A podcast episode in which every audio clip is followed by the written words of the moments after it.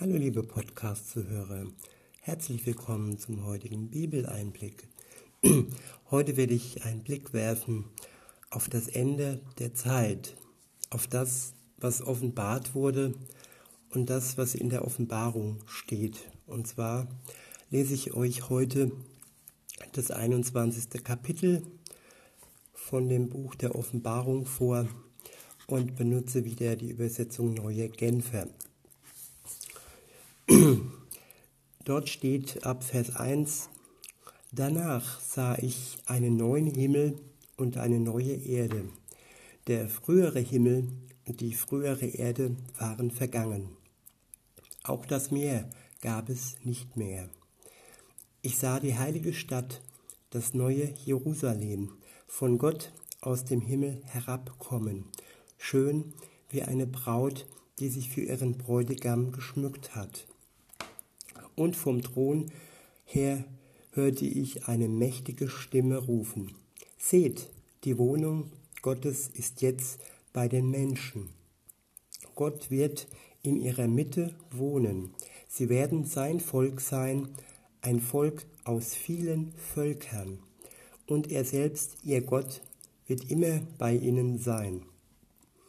Er wird alle ihre Tränen abwischen es wird keinen Tod mehr geben, kein Leid und keine Schmerzen, und es werden keine Angstschreie mehr zu hören sein.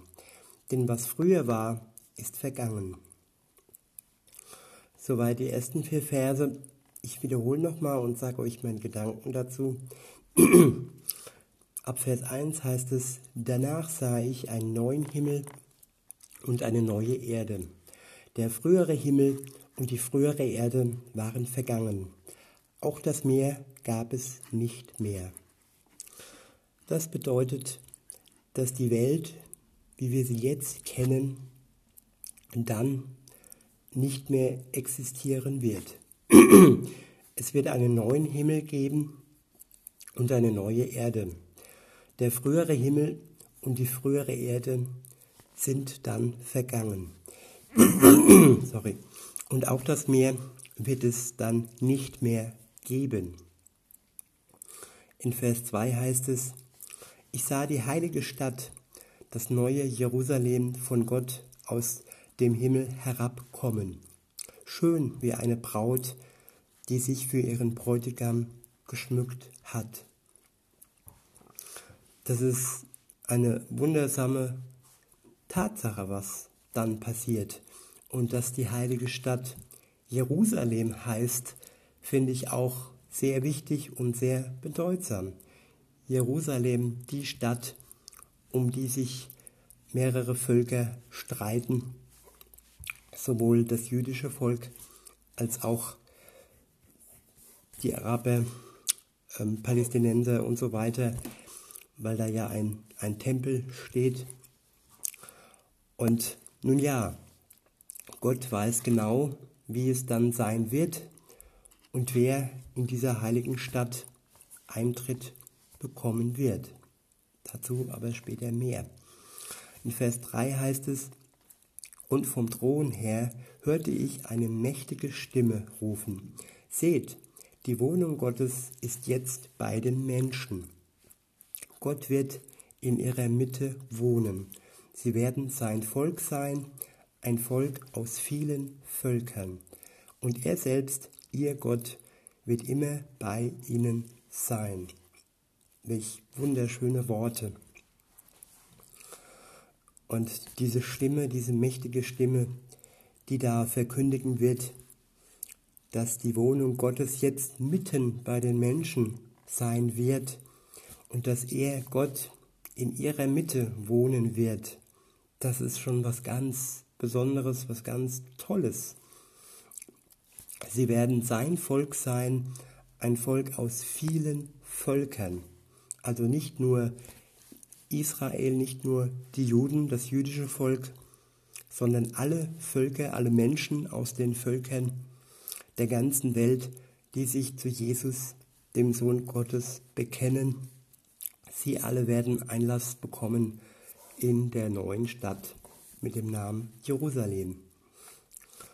Und dann steht weiter da, und er selbst, ihr Gott, wird immer bei ihnen sein. Und das sichtbar. Er ist auch heute schon bei jedem einzelnen Christen, aber er ist es heute im Moment nur im Gänsefüßchen durch seinen Geist in uns. Aber dann, wenn es soweit ist, wird er mitten unter uns sein und das auch sichtbar. In Vers 4 heißt es, er wird alle ihre Tränen abwischen. Er wird, es wird keinen Tod mehr geben, kein Leid und keine Schmerzen. Und es werden keine Angstschreie mehr zu hören sein. Denn was früher war, ist vergangen. All das, worunter wir Menschen im Moment leiden, all das, was im Moment auf unsere Schultern drückt, all die Tränen, alles, was uns belastet, alles wird hinweggenommen werden. Es wird kein Leid mehr geben und es wird keine Schmerzen mehr geben. Und auch keine Angstschreie werden mehr zu hören sein. Denn was früher war, ist vergangen. Welch eine tolle Hoffnung, die alle haben, die sich an Jesus klammern und welch eine Wahrheit, die sich dann erfüllen wird. In Vers 5 heißt es dann weiter, daraufhin sagte der, der auf dem Thron saß, seht, ich mache alles neu. Und er befahl mir, schreibe die Worte auf, die du eben gehört hast, denn sie sind wahr und zuverlässig. Und jeder, der glaubt, kann das wirklich für sich in Anspruch nehmen, dass das, was ihr gerade gehört habt, wahr ist und zuverlässig ist. Das sind Worte, die ihr im Glauben annehmen könnt. Und das ist eine Hoffnung, die euer Leben ab sofort bestimmen kann, wenn ihr das wollt. Vers 6 heißt es weiter, dann sagte er zu mir, nun ist alles erfüllt. Ich bin das A und das O, der, der Ursprung und das Ziel aller Dinge. Wer Durst hat, dem werde ich umsonst von dem Wasser zu trinken geben, das aus der Quelle des Lebens fließt. Jesus ist der Anfang und das Ende. Er ist der Ursprung und das Ziel aller Dinge. Wer denn da Durst hat von uns, dem wird er umsonst von dem Wasser zu trinken geben, das aus der Quelle des Lebens fließt. Dieses Wasser, diese Quelle ist in erster Linie sein Wort, in zweiter Linie sein Geist und beides erfüllt uns und macht uns ähm, und nimmt uns den Durst. In Vers 7 heißt es dann weiter, das alles wird das Erbe dessen sein, der siegreich aus dem Kampf hervorgeht. Und ich werde sein Gott sein, und er wird mein Sohn sein. Wir alle können Erben sein. Wir alle, die siegreich aus dem Kampf, aus dem guten Kampf hervorgehen, der am Laufen ist und der dann zu Ende geht, wenn die neue Stadt Jerusalem vom Himmel herabkommt und wir dort sein werden mit Gott zusammen. Er wird dann unser Gott sein und er wird, der Sohn Gottes wird unter uns sein. In Vers 8 heißt es dann, schlimm Jedoch wird es denen ergehen, die sich feige zurückziehen und den Glauben verraten. Ich wiederhole nochmal, schlimm jedoch wird es denen gehen, ergehen, die sich feige zurückziehen und den Glauben verraten. Wenn man sich im Kampf zurückzieht und nicht die Kraft in Anspruch nimmt, die man durch Gott hat, dann ist das Feigheit. Man nimmt den Verlust in Kauf, den Verlust des ewigen Lebens und man verrät den Glauben. Vielleicht den Glauben, den man irgendwann angenommen hat, aber trotzdem kann man ihn auch verlieren und verraten, wenn man Jesus loslässt. Weiter heißt es in dem Vers, deren Leben in meinen Augen ist in meinen Augen verabscheuungswürdig.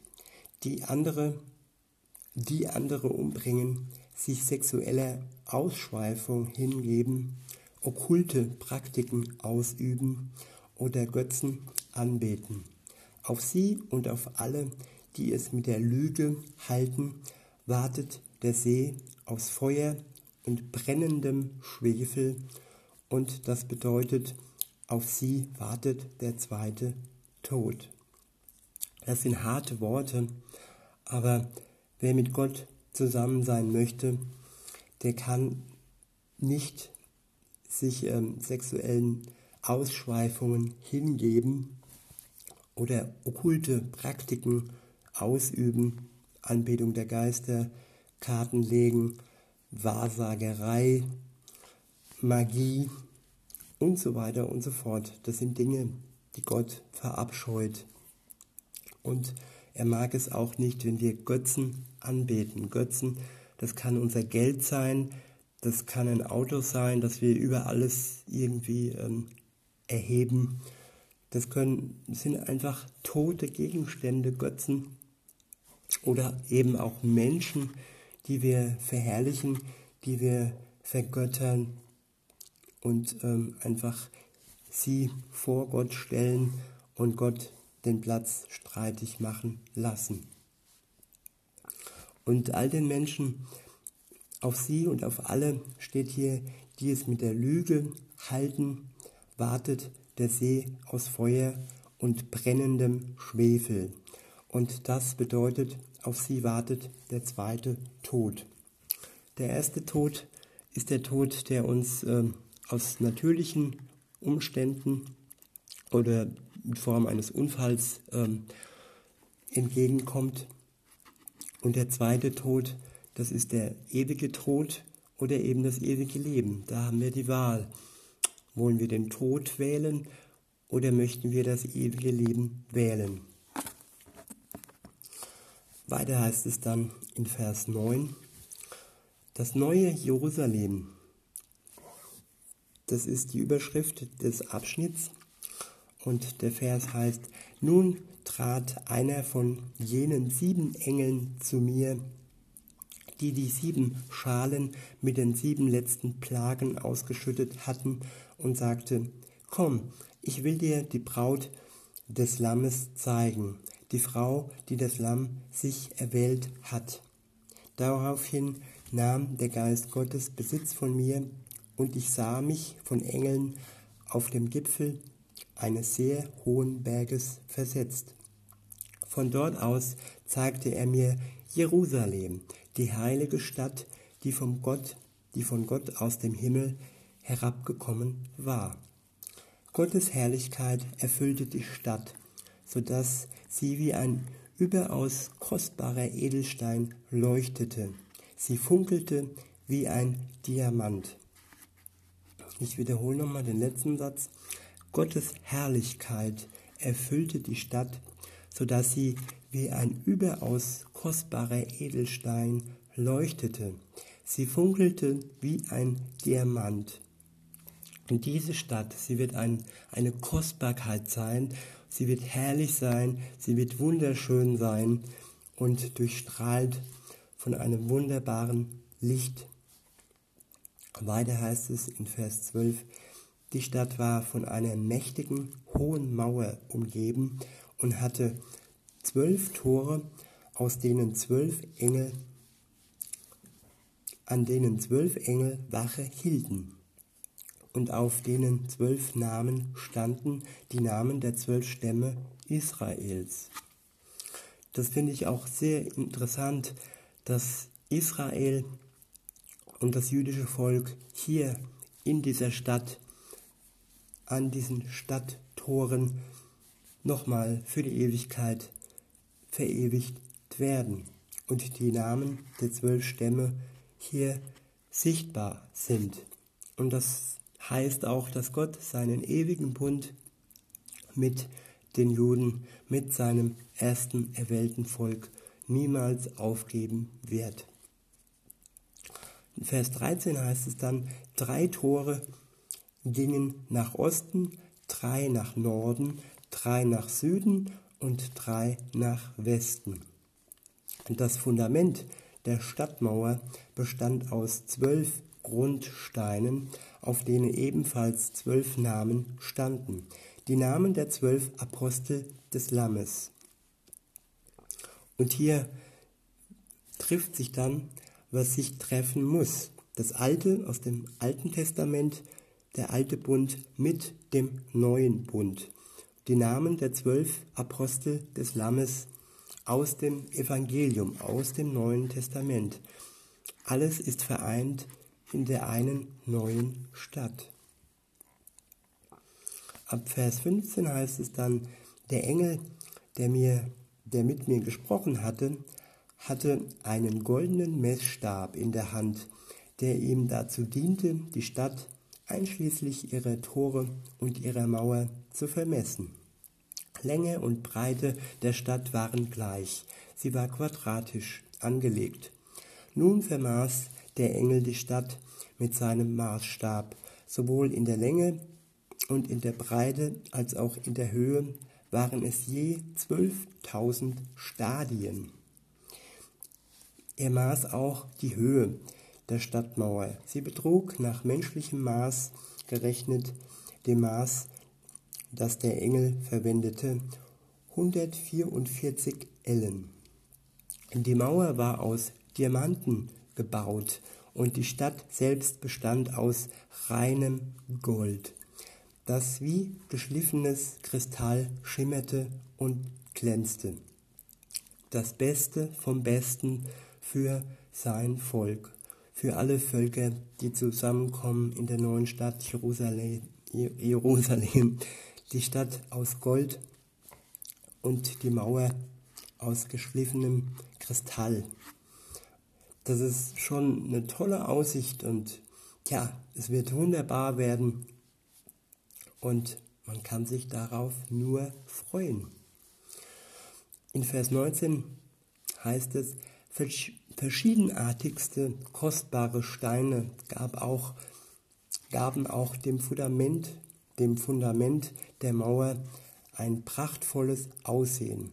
Der erste Grundstein war ein Diamant, der zweite ein Lapis Lazuli, der dritte ein Rubin, der vierte ein Smaragd, der fünfte ein Achat, der sechste ein Karneol, der siebte ein Chrysolith, der achte ein Beryl, der neunte ein Topaz, der zehnte ein Chrysopras, der elfte ein Saphir und der zwölfte ein Amethyst.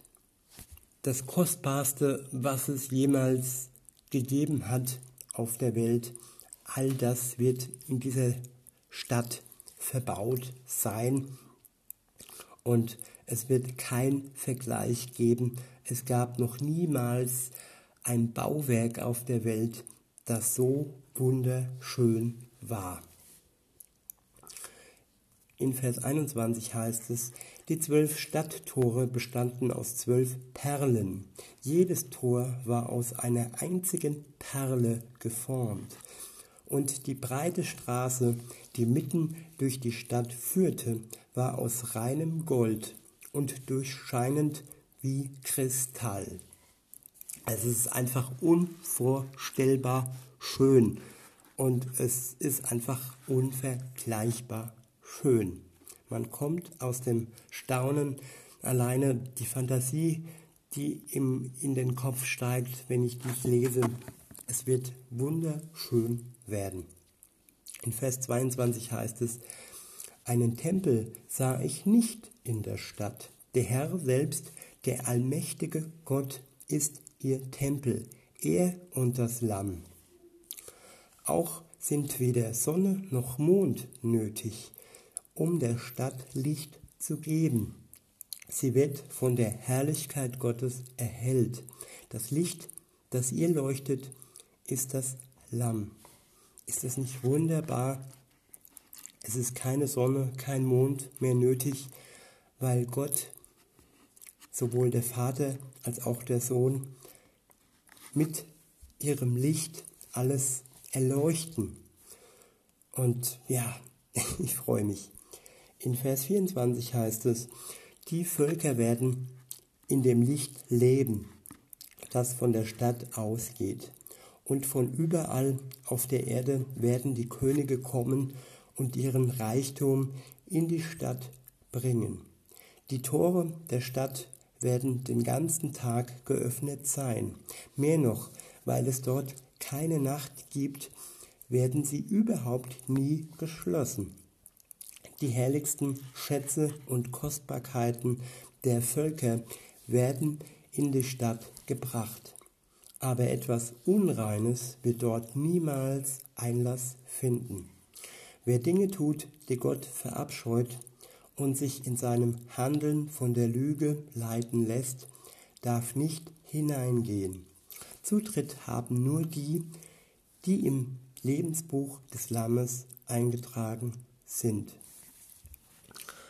Die, die im Lebensbuch des Lammes eingetragen sind. Und das ist schon gewiss vor jedem Leben.